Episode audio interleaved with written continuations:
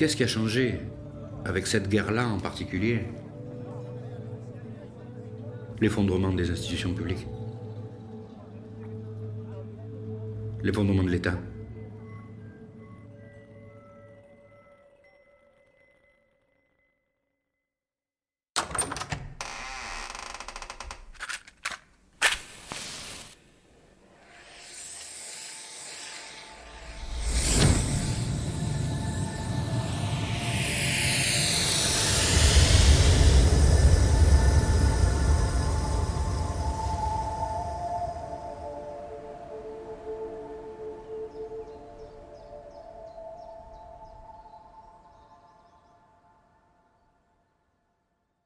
Nos filters, Thierry Durand.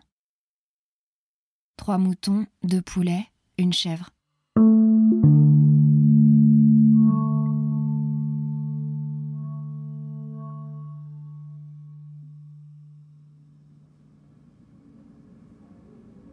Hôpitaux, écoles. euh, Ça existe quasiment plus. Et c'est quand même un gros problème. Les fonctionnaires, euh, ils ont des familles. et La guerre, ils la subissent aussi. Donc, euh, quand tu n'es pas payé, tu reçois plus de salaire pendant un an, deux ans, trois ans. euh, Tu, dois t'occuper de ta famille, tu dois bouffer. il faut bien faire quelque chose. Il faut que tu t'en sortes, quoi. Tout ça, dans beaucoup d'endroits, s'est effondré. Complètement. Tu peux pas envoyer tes gosses à l'école, c'est pas sûr. Non, non, c'est un désastre. C'est pas la famine, mais c'est un désastre. Il y a vraiment un tas de gens euh, qui vivent, c'est une économie, surtout aujourd'hui, de subsistance.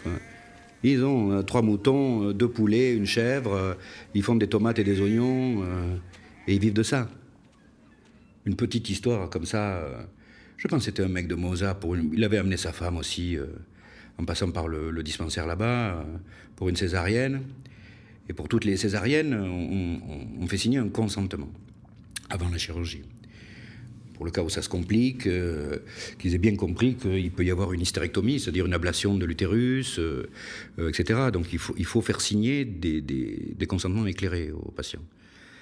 Et le mec, son mari, avait rien à bouffer, ou avait faim, tout ça. Et donc, il dit, mais je vais m'acheter à, manger en ville, à Moka, etc. On lui dit, mais tu as, tu as de l'argent, tu as des sous, on peut t'acheter à manger. Il dit, oui, oui, j'ai de l'argent, pas de problème. Puis on voit revenir une demi-heure après avec euh, le mototaxi, là. En fait, le mec, il avait 200 réals. Il avait 200 réals, ça représente 30 centimes. Et il pensait qu'avec ça, il pourrait manger.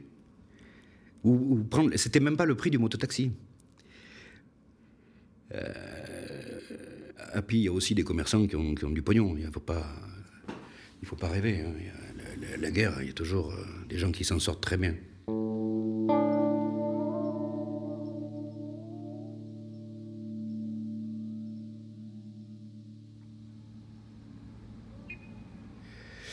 Il y a beaucoup de gangs criminels, il y a beaucoup d'activités criminelles. D'ailleurs, même avant la guerre, la principale activité de notre hôpital était une activité sur les, sur les, les criminels ou les victimes des criminels.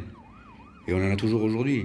Les hôpitaux, les autres hôpitaux en veulent pas. euh, c'est des sacs de nœuds pas possible. Il y a des, il y a des menaces. C'est-à-dire que les, les, les, les mecs de la famille du, ou les amis du criminel qui est hospitalisé veulent à tout prix le sortir ou le protéger parce qu'ils pensent que soit les flics ou soit l'armée vont venir, soit le tuer, soit la famille des gens qui l'a tué vont venir se venger à l'hôpital pour le tuer. Ça peut arriver, hein, c'est pas passé loin plein de fois.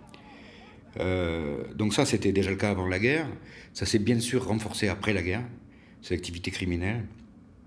Beaucoup de gens à Aden sont, sont, sont plus, sont pas des citadins, des gens qui viennent de, provinces extérieures, des ruraux, euh, des bédouins, euh, etc. Beaucoup d'Abian en particulier, qui eux n'ont pas l'habitude de la ville et ils s'y comportent euh, comme on se comporte dans le monde rural.